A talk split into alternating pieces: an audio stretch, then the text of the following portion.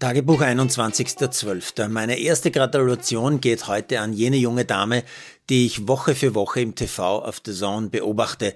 Der Wirbelwind in Frankfurt, die unvergleichliche Babsi Dunst. Die 26-jährige Steirerin ist endlich, würde ich sagen, zur Fußballerin des Jahres gewählt worden. Gratuliere herzlich. Acht Tore hat Dunst heuer in 18 Pflichtspielen schon geschossen. Dabei rennt die auf dem Platz nicht nur ganz vorne im Sturm herum, sondern eigentlich vielmehr Überall, wo es gerade brennt. Ich kenne keine, die so arbeitet und so rackert am Fußballplatz wie Babsi Dunst.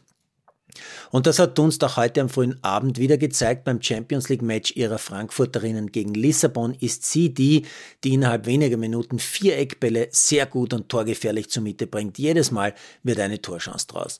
Dunst gemeinsam mit Henshaw wieder auf der linken Seite und fast alles bei Frankfurt geht über links. So ist auch Henshaw links hinten diejenige, die einen One-Touch-Angriff einleitet. Über Dunst geht's weiter und nach fünf Ballberührungen von fünf Spielerinnen haut Reuter Gisela den Ball aus 15 Metern zum 1 zu 0 ins linke Eck.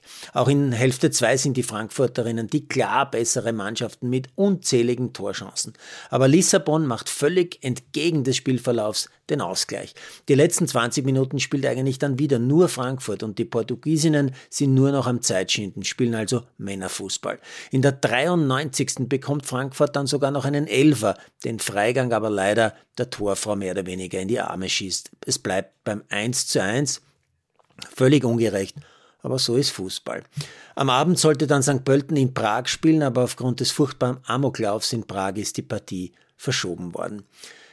Gestern habe ich noch erzählt, dass sich im Early Pally noch keine Überraschung abgezeichnet hat und schon gibt's die erste ganz große. Peter Wright, immerhin zweifacher Weltmeister und ein Topstar in dieser Dartszene, scheidet mit einem krachenden 0 zu 3 gegen den Waliser Jim Williams schon in Runde 2 aus. Und ein 16-Jähriger macht den Alexander Palace ähm, zu dem Tollhaus, das es eigentlich eh schon ist und noch darüber hinaus.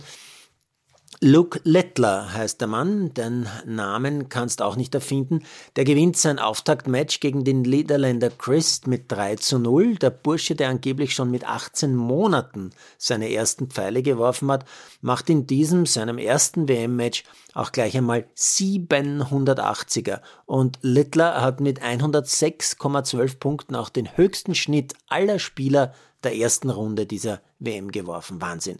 Klar, dass der 16-fache Weltmeister Phil Taylor sagt, das ist der beste Teenager, den ich jemals im Darts gesehen habe.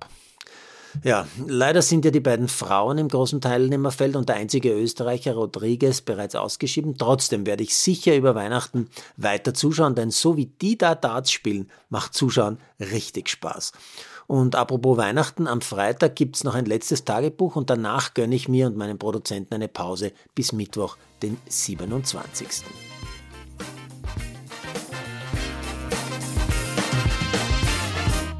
Produziert von Malderino Chiesens.